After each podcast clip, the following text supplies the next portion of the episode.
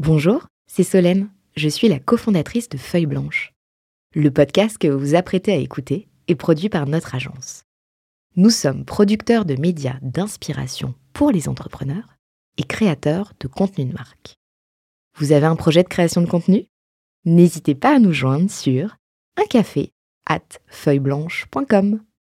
En attendant, bonne écoute 40 nuances de Next. Next 40 comme vous ne l'avez jamais entendu, animé par Olivier Mathieu et Thomas Benzazon. Ils sont 40, 40 entrepreneurs, 40 champions de la tech française. Comment sont-ils arrivés là? À quels enjeux font-ils face? Quels sont les ressorts qui les ont forgés? Je suis Thomas Benzazon, cofondateur du Brain Studio Feuille Blanche, et avec mon compère Olivier Mathieu, cofondateur de Price Minister, DG du Fonds 2050, président de The Camp et vice-président de France Digital, nous vous plongeons dans l'univers de ces entrepreneurs d'exception et les coulisses du Next 40. Ils répondront à nos questions, à celles d'invités surprises, tout comme à nos partenaires que sont La Tribune, Madines, France Digital, La French Tech et Neuflis OBC. Vous en voulez plus? Abonnez-vous sur vos plateformes de podcast préférées. N'hésitez pas à nous laisser un commentaire, à nous donner les fameuses 5 étoiles pour ensemble exploser les algorithmes et faire rayonner les entrepreneurs. Toujours un plaisir de poursuivre les aventures du Next 40 et de ses entrepreneurs. J'ai le plaisir de retrouver Olivier Mathieu. Salut Olivier. Salut Thomas, très content également. Je peux signaler qu'on a, on a un peu changé le rythme de, de parution du podcast puisqu'on avait l'habitude pendant le confinement de, sortir un épisode par semaine. Et aujourd'hui, on est plutôt sur toutes les deux semaines. Donc, ça permet à chacun de prendre son temps pour l'écouter, parfois en une fois, parfois en deux fois. En tout cas, on est ravis parce que même si on a un peu des, des difficultés à rassembler toutes les données d'audience, étant donné qu'on n'a pas de panel comme pour la radio ou la télévision, on sait que vous êtes déjà plusieurs milliers d'auditeurs et donc ça, ça me ravit. Et moi, ce qui me ravit, euh, c'est comme je le disais, hein, de te retrouver, Olivier. Euh, tu es euh, entrepreneur. On avait suivi tes débuts quand tu avais cofondé Press Minister. Des aventures, il y en a eu beaucoup. Aujourd'hui, tu es président de The Camp et vice-président de France Digital. Je te propose de d'évoquer tous ces partenaires qui et explique aussi le succès du podcast. Oui, parce que le, podcast 40 millions de Next est, dédié aux champions du Next 40, cet indice des 40 plus grosses startups françaises. Parfois, on nous critique en nous disant, bah tiens, c'est, c'est pas, il n'y a pas que les champions dans la vie. Mais c'est vrai que quand on regarde la Ligue 1 de football ou les, ou les championnats de, de, de, de, tennis ou les, les, les masters, etc., bah, on s'intéresse quand même beaucoup aux stars. C'est eux les plus, les plus inspirants.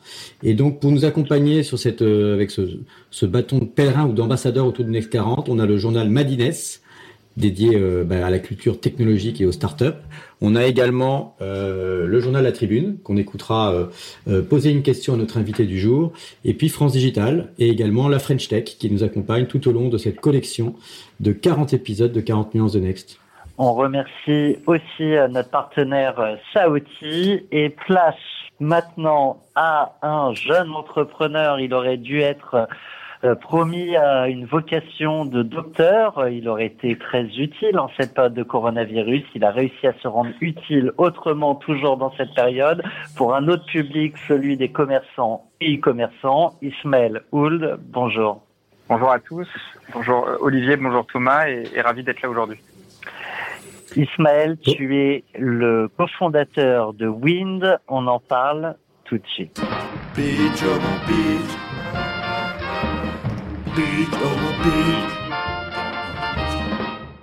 Alors l'exercice du pitch, euh, Ismaël, euh, il m'intéresse d'autant plus que moi j'ai un peu d'expérience euh, depuis quelques années dans le domaine du commerce et du e-commerce.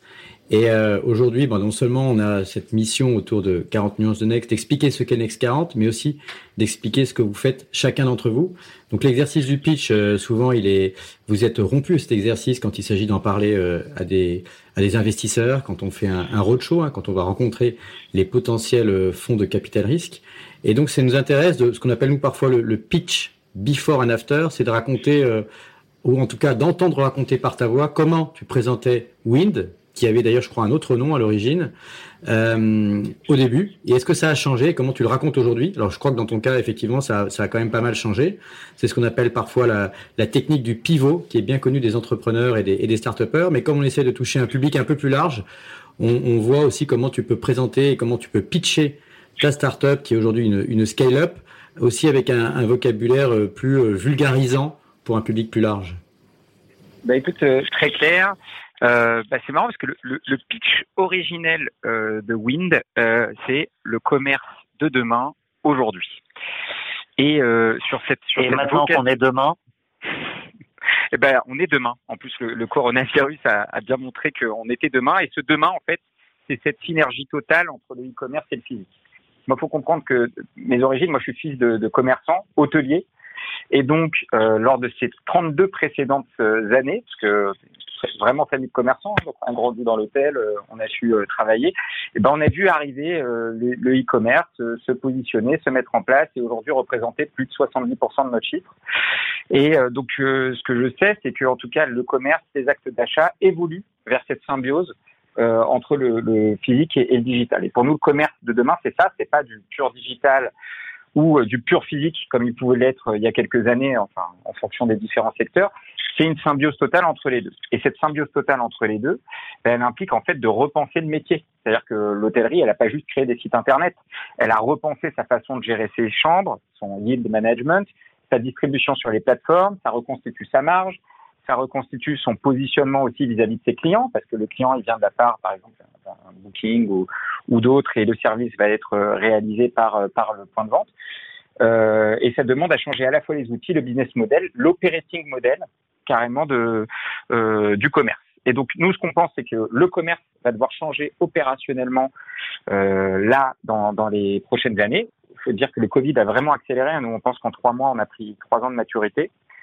Euh, et donc, il leur faut un nouveau logiciel euh, pour pouvoir répondre à tout ça. Pourquoi? Parce que euh, le, le, le, quoi qu'on fournit, c'est une plateforme en SaaS, euh, plateforme en SaaS omnicanal spécialisée autour de l'encaissement et ce qu'on appelle le fulfillment, la gestion des approvisionnements, pour pouvoir gérer tout cette nouvelle façon de faire du commerce, c'est-à-dire bah, par exemple permettre de faire du click and collect, de la livraison, euh, de l'encaissement en, en self-checkout, donc euh, j'évite le verbiage, mais c'est vraiment où je peux m'auto-encaisser tout seul, ou de l'encaissement mobilité avec du conseil dessus. Optimiser les stocks, parce qu'aujourd'hui, les retailers, il y, a un vrai enjeu de tension sur l'optimisation des stocks pour pouvoir vendre en ligne ou en physique. Et euh, vraiment synergiser le magasin, l'entrepôt et tous les métiers pour permettre au client final de pouvoir euh, avoir à disposition bah, tous les articles, tout le temps, avec le bon niveau de service. Euh, parce que c'est ce dont l'industrie euh, a besoin aujourd'hui. Nous, on a voulu on est vraiment en positionnement, on, veut aider le commerce à se transformer, à évoluer. Win, c'est important. On fournit une plateforme en SaaS, en marque blanche, aux acteurs historiques qui veulent effectuer cette transformation. Donc, euh, nos clients, ça va être euh, ah oui, et on s'est concentré sur des, des, plutôt grands groupes, donc des marques qui font euh, plus de 100 millions de chiffres d'affaires. Donc, ça va être des marques euh, comme euh, Mousseau Fleur, Monsieur Bricolage, ou même jusqu'à Carrefour, qui fait plusieurs dizaines de milliards, euh, mais qui décide de repenser sa façon de travailler euh, pour servir ses clients à l'ère du, du, commerce unifié. Tu as évoqué, euh, Ismaël, la, la, question du confinement, donc on, va évidemment y revenir, hein. c'est un gros sujet pour euh, tout le monde, qu'on soit entrepreneur ou pas d'ailleurs. Peut-être avant ça, pour revenir sur ce qui a fait la réussite euh, de l'entreprise. Euh, vous êtes passé euh, par un certain nombre d'étapes, par un certain nombre aussi de levées de fonds.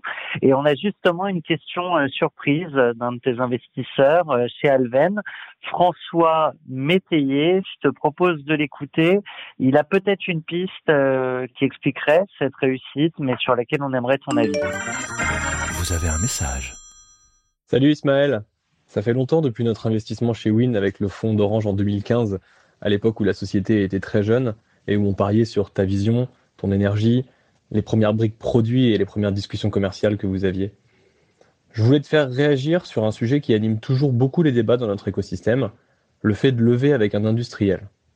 Beaucoup d'entrepreneurs se méfient toujours de ces acteurs et de leurs intentions, alors qu'ils ont pourtant bien évolué dans leur mentalité, dispositifs et modalités d'investissement. Toi, tu as la particularité d'avoir levé successivement avec plusieurs de ces industriels, Orange, Sodexo et Natixis notamment. Comment tu t'y es pris? Et avec le recul, quel est ton retour d'expérience et les conseils que tu pourrais donner à tous les jeunes entrepreneurs qui nous écoutent sur les avantages et les éventuels points de vigilance de ce type de stratégie? Merci François. François qui, donc avec Alven, qui m'ont fait confiance euh, au, au, tout début de l'aventure. Donc effectivement, comme il l'a dit, il a cru en la vision et, et, et au marché. c'est vrai que je pense que chez Wind, on incarne et on est les seuls je crois qu'on en est euh, en termes de modèle en ratio d'invest par des corporates et euh, successivement sur les trois tours, je pense qu'on est on est les seuls en France à, à cette position à s'être positionné sur ce modèle. Euh, nous, ce qui a fait notre réussite, euh, c'est la co-création avec nos clients. On doit écrire, euh, notre logiciel doit répondre à, un nouvel operating model, à une nouvelle façon de faire du business. Et moi, dès le départ, je me suis dit que la meilleure façon, euh, de pouvoir y arriver, c'était d'être proche de nos clients. Et être proche de nos clients, c'était vraiment de comprendre euh, quels étaient euh, leurs besoins, leurs attentes, leurs contraintes. Et ça, ça demandait de lever un peu le capot de leur part. Ça demandait à ce que bah, nos relations dépassent la relation aussi client-fournisseur et qu'on puisse même être associés dans la réussite et ce projet. Et naturellement, en fait, tout au long euh, de, de, de l'aventure, euh, c'est nos clients qui nous ont proposé d'investir euh, successivement parce qu'ils croyaient en l'aventure et parce qu'ils pensaient et qu'ils croyaient en notre modèle. Donc je pense que l'élément clé là-dessus, ça a été cette logique de, de co-création. Dans nos valeurs, on a la notion de one team, euh, bah, la capacité de pouvoir faire one team avec ses utilisateurs euh, et même et même au sein de l'entreprise. Du coup, Ismaël, euh, ce que disait François, c'est que c'était quand même un gros sujet pour pas mal d'entrepreneurs. J'imagine que quand tu as opté pour cette configuration-là, euh, tu as dû avoir des échanges avec euh, des confrères, des pairs, euh, qui t'ont soit conseillé, soit déconseillé d'y aller. C'est, il est où le débat? Est-ce que, est-ce que avant de laisser Ismaël répondre, je me permets de faire un bip bip Tu sais qu'on avait, on avait dit ça, Thomas, quand on, quand on part dans, dans du vocabulaire très jargonneux euh, entre start-upers. Je me permets de faire le, le lexique et, euh, et je, je, précise notamment que quand on parle de, de corporate, ce, qui est, ce, que tout le monde ne sait pas, c'est évident pour les, les start-upers et les entrepreneurs, on parle donc de groupes industriels qui investissent dans une start-up. Le corporate, c'est la traduction anglaise hein, de, de, cet investisseur. Il y a, il y a parfois des, des corporate VC, on dit des CVC, donc c'est des fonds de capital risque, venture capitalistes, qui appartiennent à des corporates et donc c'est le cas chez, euh, chez Wind avec euh, Ismaël où on a des, des, industriels qui ont investi. Et la raison pour laquelle on, on, pose cette question, là aussi je me permets de vulgariser un tout petit peu, parce que c'est intéressant, souvent les start se disent, et ça permettra peut-être euh, à Ismaël de préciser sa réponse, bien que ce soit très clair sur l'accompagnement des clients, parfois certains start considèrent que quand on finit par avoir un industriel, ça veut dire que lui, il aura envie aussi de racheter l'entreprise plus tard. Alors dans, dans le cas de Wind, il y a plusieurs industriels, plusieurs corporates dans son capital. Mais euh, parfois, les fonds d'investissement plus traditionnels aiment moins ça parce que du coup, ça, euh, enfin, ça étroitise d'une certaine manière, hein, ça raccourcit l'horizon puisque le champ des possibles pour des investisseurs euh, extérieurs est un peu réduit à partir du moment où un industriel a déjà pris euh, un morceau du capital. Donc voilà, c'était ma petite page lexicographique. très très clair. Euh, concernant le conseil euh, vis-à-vis des autres entrepreneurs, y aller, pas y aller? Bah, je pense que pour toute levée de fonds, la question c'est pourquoi on lève et avec qui on lève. Donc, à partir du moment où euh, nous, le pourquoi où on levait, c'était pour prouver que ce modèle opérationnel fonctionnait euh, et qu'il y avait euh, justement un marché euh, autour de ça, la question de avec qui on lève, euh, on est parti chercher les personnes qui pouvaient nous apporter de l'argent, mais pas que de l'argent. C'est-à-dire que le, le, le, le, terrain de jeu, le fait de, de, de pouvoir prouver tout ça était pour nous aussi important euh, que de l'argent. Et, et au-delà de ça, j'insiste, ça a été de, de, de vrais corporate venture. Et parce que le mot industriel, il est différent. Un industriel, pour moi, ça aurait été un, un Microsoft, un Salesforce, un SAP. C'est-à-dire quelqu'un qui est dans mon métier. Moi, ce sont des utilisateurs qui ont investi. Donc, en termes d'acquisition, euh, personne comprendra demain que Orange vienne d'acquérir euh, une boîte de transformation canal, alors qu'on est là, nous, pour les, les boutiques d'Orange. Pareil pour Sodexo, c'est pas leur métier de, créer une plateforme tech et de la commercialiser euh, auprès d'autres clients. Donc euh, nous, ça, s'apparente plutôt à du crowdfunding, si vous voulez, à un niveau un peu plus élevé, où euh, les utilisateurs ont financé entre guillemets la plateforme dont ils avaient besoin. Euh, c'est un peu notre Kickstarter à nous pour pouvoir avancer. Donc il n'y avait pas, il n'y a pas de risque d'exit et c'est pour ça que d'ailleurs on a aussi des vrais euh, professionnels de l'investissement euh, comme euh, Alven sur le venture ou, ou par la suite Sofina sur le, le, private equity qui ont co-investi là-dessus parce que pour eux, l'horizon de sortie était clair. Donc déjà sur l'horizon de sortie, la question était hyper claire. Et après, le pourquoi leur argent à eux euh, plutôt que celui de fonds plus traditionnels, parce qu'on pensait que nous, au-delà de l'argent, le, terrain de jeu et la déployabilité de nos solutions avec eux et la preuve qu'on pouvait apporter euh, en réussissant avec eux euh, était, était autant créatrice, créatrice de valeur euh, que pouvait l'être l'investissement. Tu, tu, disais que tu avais un, un, modèle qui était euh, différent et qui a séduit tes, tes, fameux investisseurs et clients. Alors oui, alors ce qui nous rend unique euh, sur le marché, euh, c'est vraiment cette synergie totale entre le web et le physique.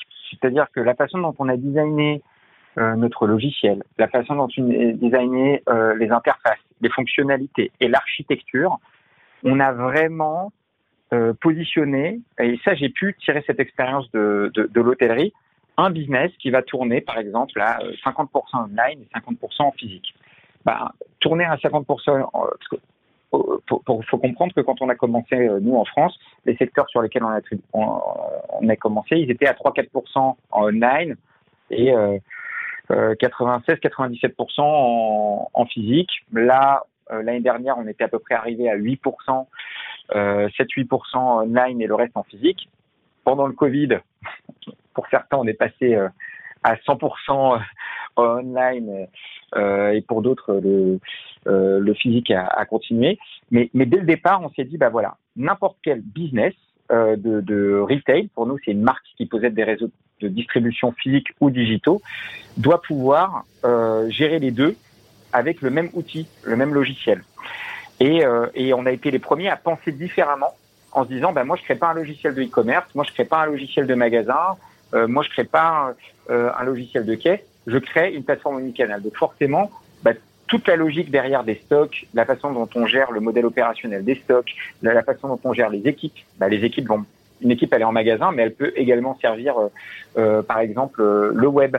Euh, tout ça euh, nous a conduit à écrire un logiciel qui est profondément différent de tout ce qu'on peut trouver sur le marché.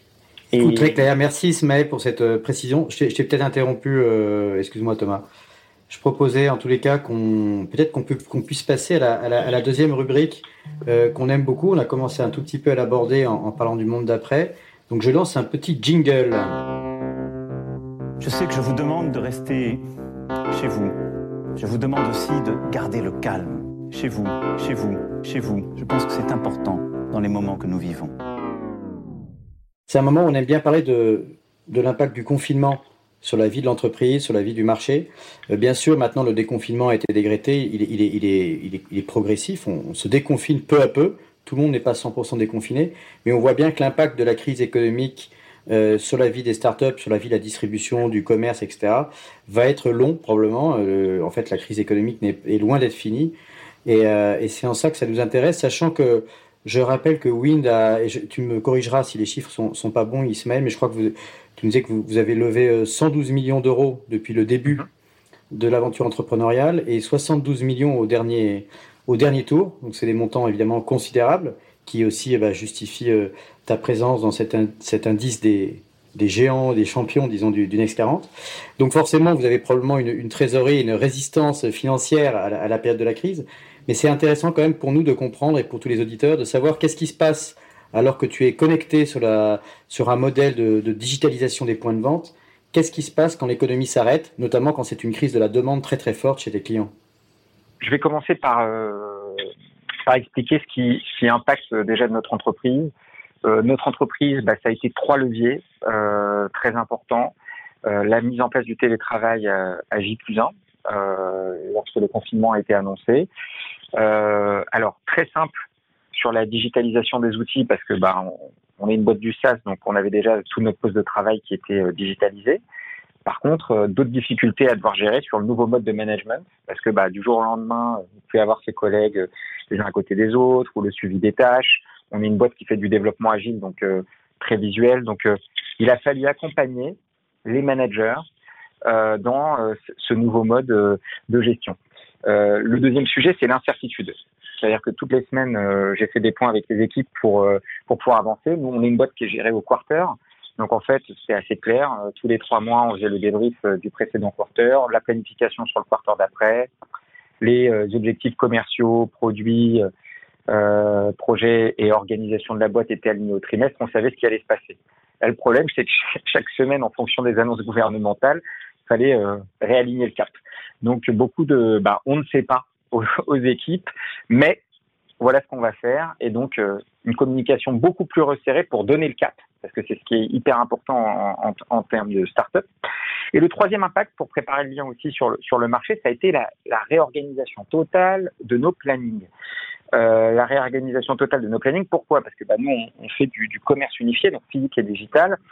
Euh, et donc, bah, les priorités de nos clients ont été bouleversées. Évidemment, tous les déploiements sur le physique ont été arrêtés, parce que les, espaces physiques ont, été euh, stoppés, ont déployé des, réseaux de, boulangerie, des réseaux de, distribution alimentaire, ben, effectivement, la, la, priorité était plus là. Par contre, on a eu des demandes d'accélération, notamment sur la partie digitale. On a dû également accompagner la forte croissance de nos clients euh, pour comprendre, si on prend la métrique du nombre de commandes qui, sont traitées par la plateforme, nous, entre mars, euh, entre avril pardon, euh, et mars, on a fait x2,7 et entre mai et mars, on a fait x4,1. Donc euh, une explosion globalement des volumes de commandes traitées. on a pas mal de clients aussi dans le bricolage ou dans la distribution alimentaire, ce qui explique aussi cette forte croissance. Et nous, ça nous a demandé de nous remobiliser totalement, donc refaire les plannings, revoir les priorités.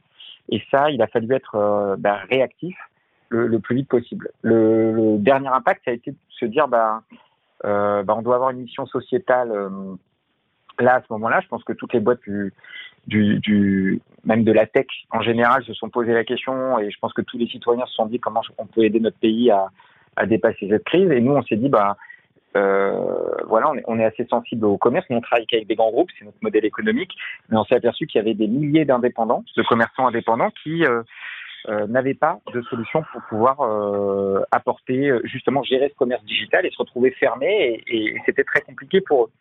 Et donc là, on a pris euh, communication avec le ministère de la Cohésion et des Territoires, euh, qui euh, nous ont dit qu'effectivement, il y avait plein de régions euh, dans lesquelles les petits commerces ne pouvaient pas rouvrir, ne pouvaient pas pro proposer, des producteurs qui, qui, se retrouvaient du jour au lendemain privés de marché, en fait, et du coup privés de, de, de revenus, et en plus avec des denrées alimentaires qui, qui s'ils n'étaient pas écoulés, seraient perdus.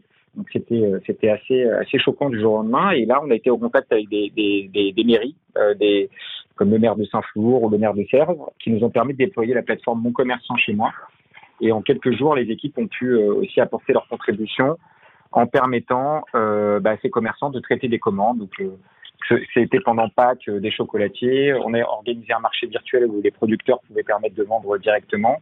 Donc ça, ça a été un point qui a été hyper important.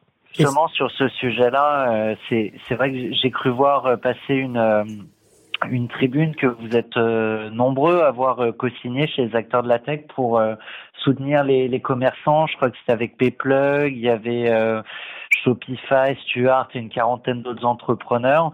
de ce que je comprends dans tes propos, c'est que finalement c'était pas du tout ta cible, mais qu'à un moment il fallait se bouger.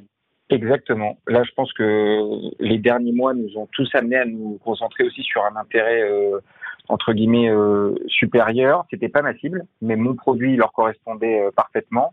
Là encore, un bel exemple de synergie avec des corporates, hein, parce que Payplug, ça appartient à Natixis, euh, qui est rentré au capital, qui euh, on a très rapidement pu proposer une, une plateforme pour gérer à la fois la commande en ligne, la partie euh, euh livraison euh, et le paiement euh, directement embarqué dessus pour le proposer gratuitement, je tiens à le préciser, aux petits commerces. Et, et c'est ça aussi le, le rôle qu'on doit incarner quand on gère une, une scale-up comme les nôtres.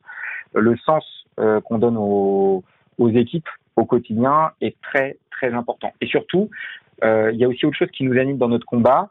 Euh, et, et j'en parlerai euh, plus tard au moment de ma carte blanche, c'est aussi le, le, le, marché, le monde qu'on veut avoir demain.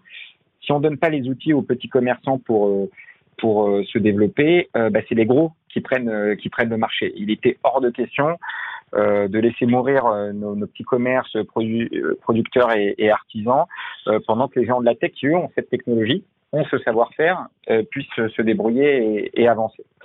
au, profit d'Amazon, si je lis les Astérix. Voilà, exactement, au profit d'un Amazon ou d'un Alibaba qu'il faut pas oublier, qui commence à prendre ses pas. Hein. Euh, aussi euh, dans l'hexagone et au profit. Oui, effectivement, totalement, parce que le problème, c'est qu'un Amazon, lui, ce qu'il propose, c'est pas d'aider les commerçants, c'est de les intermédier. Et des intermédiaires, euh, et ça, ça pour moi, c'est quelque chose de très important à dire. Quand on voit aux États-Unis ce qu'ils ont fait avec leur marketplace, c'est-à-dire que bah, vous vous connectez sur la plateforme, vous vendez, et en fait, bah, ils sourcent vos clients, ils sourcent vos fournisseurs, et euh, du jour au lendemain, vous recevez un mail en, en vous disant que vous allez être déréférencé de la plateforme parce qu'Amazon va directement sourcer vos produits pour euh, les revendre directement euh, à vos clients. Nous, euh, c'est pas notre vision. on a une vision très humaine du sujet. On, on, pense que le digital et les outils, c'est un formidable levier pour augmenter la productivité des gens, pas pour au final supprimer leur emploi, parce qu'on croit au commerce humain et, et pas au commerce robotisé. Et surtout, on pense moi, les monopoles, on, on, pense qu'il y, qu'il y a du business pour, pour tout le monde et qu'il faut permettre toutes les formes de, de business. Parce que si on continue à, à, laisser faire, bah, à date, l'équation économique, elle est tellement déséquilibrée, tellement. Les taxes ne sont pas équilibrées, les outils technologiques ne sont pas équilibrés. Et si en plus on les laisse même pas travailler, je veux dire, le résultat, dans quelques années, il est, il est, il est évident. Ça va aboutir à la mort du commerce de proximité. Et ça, euh, je pense que dans, dans, nos missions maintenant, c'est une nouvelle mission qui s'est rajoutée chez nous, c'est ça va être de savoir comment on peut permettre aussi de revitaliser et de permettre d'avancer. Je me disais, euh, euh, Ismaël, en t'écoutant, et on, on, va, on va pouvoir passer euh, ensuite à une, à une, rubrique qu'on appelle nous le, le monde d'après, parce qu'on est déjà en train de parler un peu du monde d'après avec toi, et on a, on a certains euh, invités euh, et partenaires qui vont te poser des questions sur ce sujet. Mais si on reste un tout petit peu dans cette période de la crise, je trouve intéressant ouais. de, que tu partages ton expérience, même de manière un peu, un peu brève, pour qu'on puisse avancer. Mais il y a, y, a, y a, des sujets en tant qu'entrepreneur qui sont aussi le management, tu en as parlé, là tu as parlé notamment des gestes solidaires vis-à-vis -vis des petits commerçants. Ce qui est intéressant, moi aussi, je trouve, c'est de comprendre bien du point de vue entrepreneurial comment tu as géré la relation avec tes équipes. Alors tu as parlé du, alors, du télétravail, etc., mais aussi d'un point de vue humain, comment ça s'est passé et comment ça se passe encore, parce que la crise n'est pas finie, on sait qu'il y a encore euh, bah, un peu de stress associé à ça, sur l'avenir des entreprises, parfois sur euh, l'organisation du, du, travail. Et puis aussi, et je, je te reposerai la question si tu l'oublies, parce que c'est deux questions en une, mais c'est également dans la relation avec les investisseurs. On a, on a, parlé des montants conséquents que tu as pu euh, lever, que vous avez pu lever en tant qu'entreprise. Malgré tout, évidemment, quand ils ont investi, c'était avant cette crise. Et est-ce que dans ce cas-là, un peu comme les, un peu comme les salariés, est-ce que les investisseurs se montrent plutôt solidaires, plutôt inquiets? Est-ce qu'ils sont source de stress pour toi ou est-ce qu'ils sont plutôt euh, supportives et, et, si possible sans euh, sans bullshit, c'est-à-dire si tu peux nous dire vraiment euh, l'envers du décor ou ce que tu as le droit de dire. Bah, avec plaisir. Euh, je pense que le point commun euh, entre les équipes et les investisseurs, dans la communication en tout cas qu'il a fallu y avoir, parce que dans les rapports et dans les dialogues, c'est on ne sait pas, mais parce que je pense qu'il faut beaucoup d'humilité dans, ce genre de période et, et, commencer par dire que on ne sait pas et, et c'est déjà quelque chose qui, qui, qui, humanise, je pense, toute discussion et qui permet de dire, écoute, euh, on est tous pareils, que ce soit de Singapour euh, à New York euh, ou de Poitiers à Paris, je pense qu'on on est tous revenus à énormément d'humilité que peut, que peut avoir face à la nature et, et, face au reste du monde, ou en tant qu'homme, bah là, on avait du mal à prévoir. Parce que nous, ce qu'on nous demande d'habitude, c'est de prévoir, d'anticiper, de faire des plans, etc. De commencer chacune des phrases par je ne sais pas, mais voilà ce qui est prévu pour qu'on puisse avancer, euh, ça a facilité. Donc avec les équipes, ça a été beaucoup de ça, ça a été beaucoup de dialogue. Euh, c'était une période intéressante parce qu'en fait, ce qu'on se rend pas compte, c'est que cette visioconférence, cette, euh, ce télétravail, ben, ça nous fait rentrer chez les gens. Donc euh, on entend euh, les enfants de ses collègues, euh, on comprend aussi bah, ceux qui ont des maisons qui sont dans leur, à Paris ou pas à Paris, dans leur maison de vacances ou pas, ceux qui vont avoir des problématiques.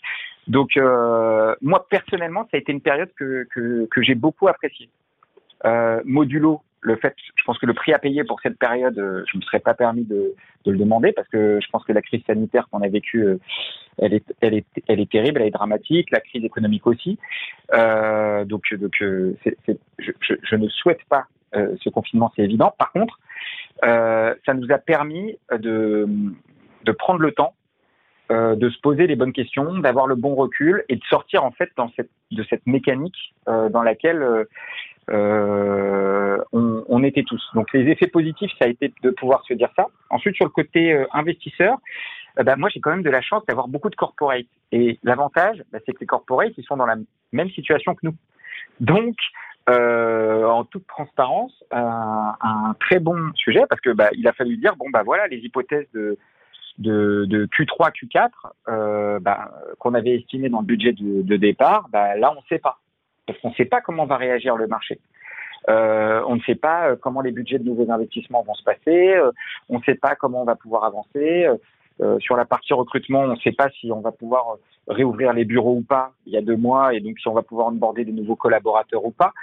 Euh, et ça, honnêtement, j'ai eu beaucoup d'écoute euh, de la part de mon board là-dessus, parce qu'il est composé majoritairement de, de, de, de patrons de, business unit. C'est-à-dire que ce qui est important, c'est qu'on dit, on parle des actionnaires, mais, mais le plus important, c'est qui siège au board. Euh, et moi, ce sont des, des, des, des, CEO et des patrons COMEX de, de business units qui, qui, sont également affectés par le Covid. Donc, au-delà de la vision financière, ils comprennent parfaitement euh, l'impact qu'il peut y avoir. Et euh, en tout cas, moi, ils ont parfaitement accepté euh, le fait qu'on était en imprévisibilité, donc on devait revoir toutes les hypothèses euh, associées à la croissance de, de, l'entreprise. Et je pense que c'était ce qu'on attendait de, de, de, de, moi et, et, de mon COMEX, c'était d'être euh, transparent sur le fait que de l'imprévisibilité, mais voilà comment on s'organisait par rapport à cette imprévisibilité. Ça, je pense tu l'as dit, Ismaël. Il y a beaucoup de choses qu'on ne sait pas. La seule chose qu'on sait, c'est qu'il y aura un monde d'après. La question, ouais. c'est lequel? I have a dream. Je te propose, si tu veux bien, avant d'évoquer les milliers de sujets qu'on pourra avoir sur le monde d'après, c'est d'écouter les questions de nos deux partenaires médias que sont La Tribune et Madines. Je t'en mets un d'abord. Vous avez un message. Bonjour Ismaël, ma question porte sur la digitalisation du commerce. On a vu pendant la crise que le digital, le e-commerce a pris le pas sur le commerce physique, évidemment par la force des choses. Alors on tente de rouvrir les magasins. Comment est-ce que vous voyez le nouvel équilibre entre la nécessité de garder un magasin physique et euh, l'accélération euh, du digital, qui est également une réponse à des crises telles que celles que nous venons de connaître? Très clair. Euh, effectivement, c'est la question qui actuellement se pose et sur lesquelles travaillent toutes les chaînes de retail. Euh, ça va être, OK, bah, quel est mon nouveau plan? Quelle est ma nouvelle organisation? Comment j'adapte mes surfaces? Et il faut le dire, je pense qu'il faut le dire derrière, l'emploi qui est derrière. Euh, s'il y a une réduction des surfaces, il va y avoir une, une diminution de l'emploi. Et comment euh, je joue également sur mes stocks. Donc, euh, globalement, la conséquence du mix physique et digital, ça va être sur les ressources que je vais affecter, la, gestion de mes stocks et la gestion de mes euh, équipes. Je pense qu'il y a un consensus très clair de la part de toutes les chaînes de retail sur le troisième levier qui sont quel est, quel est le niveau de service que je dois apporter. Je pense que toutes les chaînes de retail, sur la première des choses, adoptent tous les services du commerce unifié. J'entends par là euh, le self-checkout, euh, la livraison, la livraison express, le click and collect, la IRESA, la prise de rendez-vous. Je pense que là-dessus, on est, euh, euh, on est assez clair.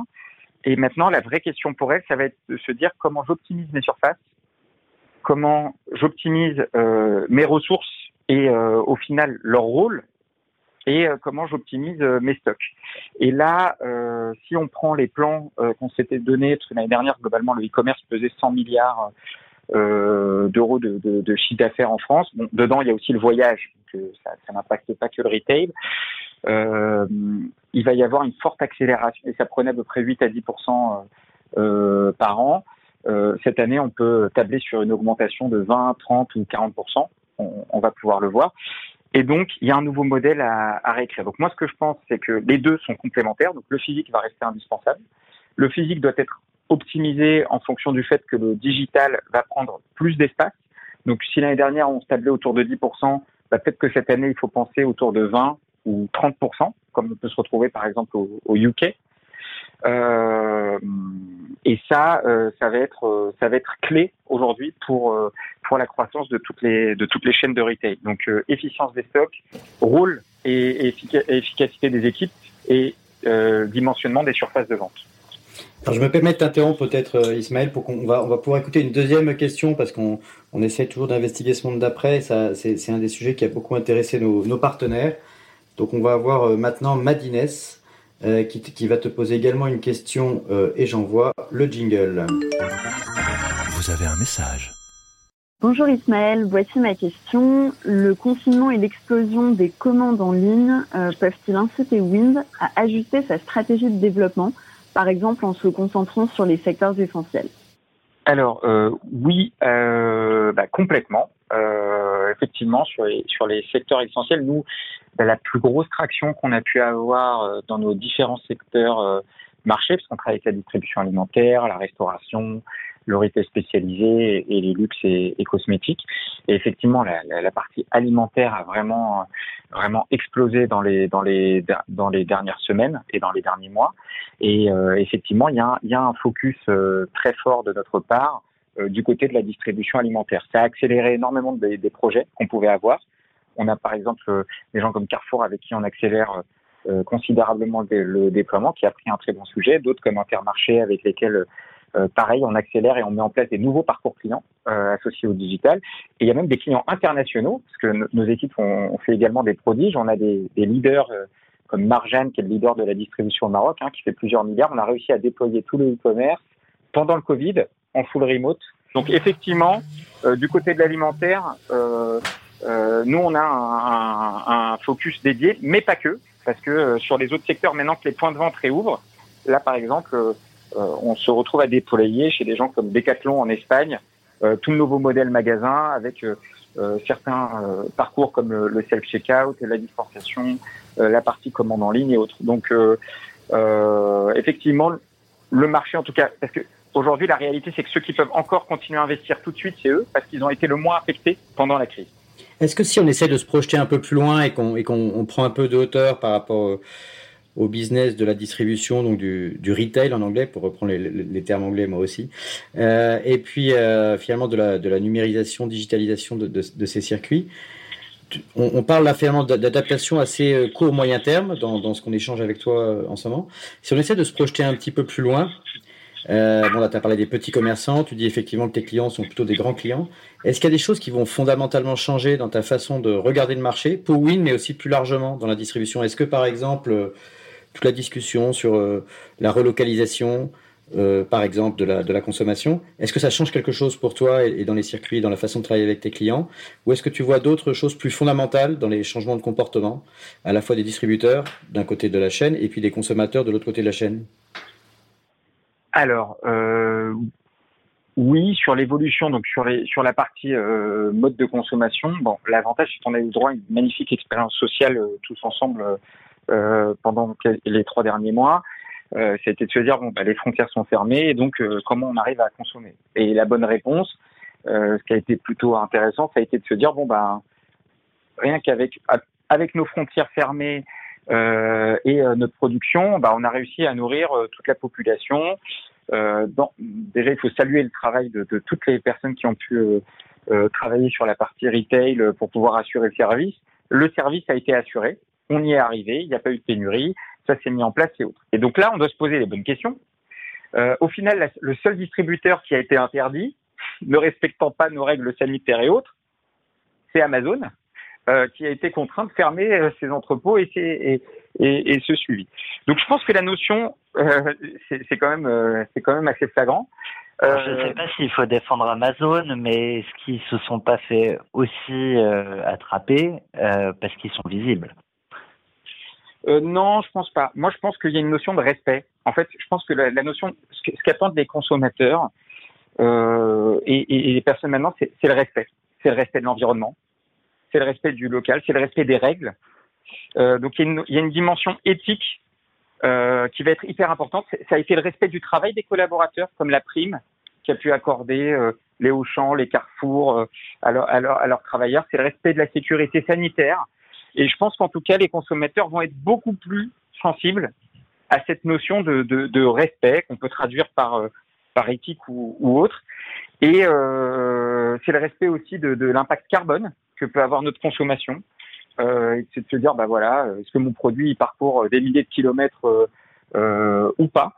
Euh, Et ça, là-dessus, en termes de modèle, ça va être, ça va devenir vraiment clé en fait dans les c'est intéressant ce que tu dis, Ismaël. C'est un, bah, c'est presque un débat hein, qu'on a eu avec Olivier, pas mal d'entrepreneurs du Next 40.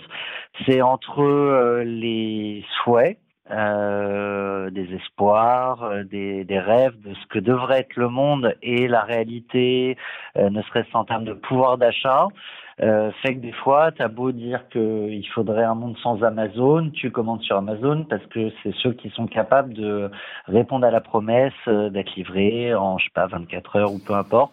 Donc il y avait ce sujet-là. Et c'est aussi, d'ailleurs, Thomas, enfin, je, pour compléter ta question, c'est aussi parce que c'est moins cher. Enfin, en tout cas, c'est pas toujours le moins cher Amazon. Et moi, j'étais très longtemps le concurrent euh, principal d'Amazon avec Price Mister ou Rakuten. Donc, euh, on, voit bien comment ils, arrivent à, toujours jouer un peu avec, les, limites éthiques qu'évoquait Ismaël. Mais c'est vrai que la question qu'on peut se poser dans la distribution et dans le, monde d'après, c'est est-ce que les consommateurs aussi seront prêts à payer un peu plus cher pour euh, un produit qui vient de moins loin? Parce qu'aujourd'hui, paradoxalement, les produits qui viennent moins loin sont souvent plus chers du fait du coût du travail ou d'autres raisons. Mais en tous les cas, le bilan carbone est un peu perpendiculaire au, prix. Et, euh, et, par ailleurs, il y a aussi l'éthique, le respect du producteur euh, par exemple, de la, des différentes marges qui permettent ensuite de financer quand même aussi le producteur dans l'alimentaire, par exemple, mais aussi dans, dans l'industrie. Et du coup, pour compléter, et je crois que c'était euh, Frédéric Mazella qui, euh, qui nous disait ça, c'est qu'à un moment, seul le régulateur peut vraiment euh, faire pencher de la balance du bon côté. Eh ben, je suis assez aligné avec avec tout ça. Je pense que il n'est pas normal qu'Amazon soit moins cher parce que un, ils utilisent des robots plutôt que des humains, et deux, parce qu'ils payent leurs impôts en Irlande plutôt qu'en France. Donc, donc déjà, moi je suis désolé, si on me met sur le ring, je me mets à la place de, de mes clients, euh, j'ai juste envie que mes mains ne soient pas attachées dans le dos et qu'ils ne soient pas quatre en face. Mais à partir du moment où on est déjà un contre un, on peut se battre. Donc équité fiscale et équité en termes d'emploi. Il y a le rapport de Mounir Majoubi qui est hyper clair dessus pour chaque emploi, parce que faut, faut la désinformation, il faut, faut l'arrêter pour chaque emploi que crée Amazon, il y en a 2,2 qui sont détruits dans la distribution. Donc, euh, pour faire un million d'euros de chiffre d'affaires dans la distribution classique, il faut 2,2 fois plus d'emplois que pour le faire là-dessus. Et je veux dire, en tant que citoyen, il y a un moment donné, il faut qu'on se pose des questions. C'est pas le problème de la caissière, qui au final est une personne qui, si elle ne travaille pas, sera au chômage et donc nous coûtera, euh, qui fait de l'évasion fiscale euh, ou autre. Ce sont des emplois utiles à nos sociétés et ce sont des emplois dépendants. Euh, dans et du coup, est-ce que ça veut dire qu'il faut taxer euh, la productivité des robots? Je ne sais plus qui avait proposé ça il y a quelques mois. Bah oui, et moi je pense que il y a un moment donné, tant qu'il y a du chômage dans notre pays, il faut que le robot soit, ne soit, il faut, faut inciter à recruter des gens plutôt que des robots. En fait, il y a un moment donné, est-ce que le business sert la société ou est-ce que la société sert le profit? Et je pense qu'il faut se poser la bonne, la bonne question. C'est que tant qu'il y a des gens qui sont au chômage qui peuvent travailler, bah, il faut donner ce travail aux, gens plutôt qu'à des robots. Alors je me fais un peu taquin, mais du coup, euh, je vais prendre l'exemple de, de, Win, qui est un logiciel en SaaS, euh, du coup qui permet de gagner en efficacité, euh, pourrait aussi être remplacé par peut-être 10, 15, 100 personnes qui traiteraient des tableurs Excel et qui géreraient tout par le téléphone. Donc voilà, je suis un peu taquin. Non, on n'est pas du tout dans la même chose parce que nous, on fait du temps réel sur de la commande omnicanale, c'est-à-dire que même si toute la planète Terre travaillait en même temps, elle ne serait pas capable de répondre à la demande de e-commerce où on est sur 0,2, 0,4 secondes, euh, Olivier, les temps de réponse sur les stocks et, sur, les, affichages. Il y a un moment donné où l'outil est important. Moi, je ne suis pas euh, euh, en, disant que la technologie ne sert à rien. Je suis juste en train de dire que sociétalement, la technologie est très importante, mais à un moment donné, la, la réalité, c'est que les quelques centimes que Amazon fait gagner sur ces produits-là, est-ce qu'ils sont vraiment profitables au profit de l'emploi qu'on détruit? C'est ça que les gens ne voient pas, c'est qu'on paye beaucoup plus cher. En fait, les quelques centimes que Amazon nous fait économiser, on les paye au final sur nos impôts ou dans notre dette beaucoup plus cher. Donc juste la balance économique est déficitaire. Et, et, pourtant, Carrefour utilise des logiciels et autres. Hein. C'est la caisse, c'est pas la caissière qui prend. Il n'y a pas trois personnes derrière avec un calepin qui note tout derrière. Je, rappelle euh, au, passage, comme vous employez tous le, mot SaaS, bien sûr, euh, tout le monde sait ce que c'est, mais donc c'est software as a service, donc c'est le c'est le cas de Win hein, qui donc c'est vendre du logiciel qui est directement en ligne euh, par rapport aux, versions de logiciels à, la papa de, nos générations précédentes qui étaient qui vendaient des licences et qu'il fallait retélécharger en permanence. Et donc ça participe, c'était le propos de ton propos, je pense Thomas, de de l'automatisation du monde. C'est une, une, des phrases, un des mantras de la Silicon Valley, c'est software will eat the world, c'est-à-dire c'est-à-dire qu'en gros, petit à petit, les logiciels remplacent toutes les tâches humaines. Aujourd'hui, on parle d'intelligence artificielle, mais on parlait des logiciels bien avant. Donc c'était pour juste éclairer votre, votre débat, c'est-à-dire qu'effectivement, il, y a une vision du monde où petit à petit, les tâches pénibles, par exemple celle de la caissière, peuvent être remplacées par la machine, et certaines personnes considèrent que c'est positif. Toi, tu viens de dire, euh, Ismaël, qu'il faut remettre de l'humain, et, tout en étant toi-même un vendeur de logiciels, et, bien entendu, euh, c'est un, un, paradoxe qu'on peut tout à fait comprendre quand on t'écoute, euh, quand on t'écoute attentivement. Mais ce qui est vrai aussi, c'est qu'il y a un certain nombre de tâches, de toute façon, notamment dans la distribution, qui sont des tâches un peu rébarbatives, un peu mécaniques, un peu pénibles. Et dans ce cas-là, il y a tout un pan de la société qui considère que c'est pas plus mal qu'elle soit remplacée par des logiciels ou des robots, à condition évidemment qu'on puisse avoir euh, des revenus mmh. ou d'autres tâches ou d'autres métiers qui eux-mêmes auront une valeur ajoutée intéressante. Bah, complètement aligné et, complètement aligné là-dessus. c'est un débat qu'on doit avoir en fait. C'est juste que notre monde change et on doit se poser la question. Par contre, ce débat, il doit être sociétal et pas que économique. Et se poser la question, voilà, de savoir. Et nous, par exemple, chez Wind, euh, nous, on est dans nos valeurs, on a le côté user-centric. Donc en fait, l'utilisateur, parce qu'on est, on est un outil, on est juste un outil euh, qui permet aux utilisateurs de, de maximiser leur valeur business. Et nous, ce qu'on dit, c'est que effectivement, dans ce nouveau modèle économique, ben, en fait, dans ce, nouveau operating model, ben, le retail avant, ben, le point de vente, il vous permettait d'avoir à disposition des stocks. Vous venez, il y a le produit ou pas, je prends, je le paye et je m'en vais. Maintenant, un retail unifié, il doit vous proposer de vous livrer, de vous livrer tout de suite, euh, de vous permettre de réserver l'article, euh, de le récupérer, des fois de passer en magasin, ah, s'il manque un article, de le commander, de le récupérer chez vous. Ben, tous ces nouveaux services, ce qu'on dit, euh, ben, c'est qu'on ne peut pas rajouter des nouvelles personnes pour les réaliser. Donc la question, c'est comment on revoit le travail des personnes qui y a là, on leur permet d'effacer les tâches à faible valeur ajoutée et on les permet de retravailler, eux, en tant qu'humains, euh, la valeur ajoutée que peut avoir l'humain là-dessus euh, et, pas, et pas simplement du, logiciel. Moi, j'aime bien l'exemple de McDonald's. Euh, McDonald's, quand ils ont mis en place les bornes, ils n'ont pas supprimé du tout le personnel. Le personnel s'est mis à rajouter du service à table, à rajouter du conseil, à être là plus, plus proche des enfants pour les accompagner sur leur, sur leur aire de jeu. Donc au final, mettre un outil euh, pour automatiser une tâche avec faible valeur ajoutée ne veut pas dire supprimer l'emploi. Parce que nous, on croit en l'emploi. Par contre, à, Amazon, et, Amazon, c'est très clair sa mission. C'est pour ça que je le dis, c'est des entrepôts robotisés sans hommes et des magasins sans hommes. Et ça, c'est pas possible. Mmh.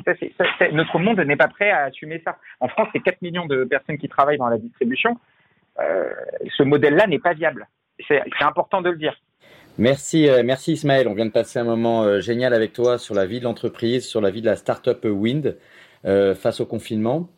Et, je propose ensuite qu'on se retrouve dans un deuxième épisode qui te sera consacré à toi plus personnellement, toi en tant qu'entrepreneur. Et, et, du coup, on va te permettre de passer dans le prochain épisode sur le canapé. 40 nuances de Next comme vous ne l'avez jamais entendu, animé par Olivier Mathieu et Thomas Benzazan.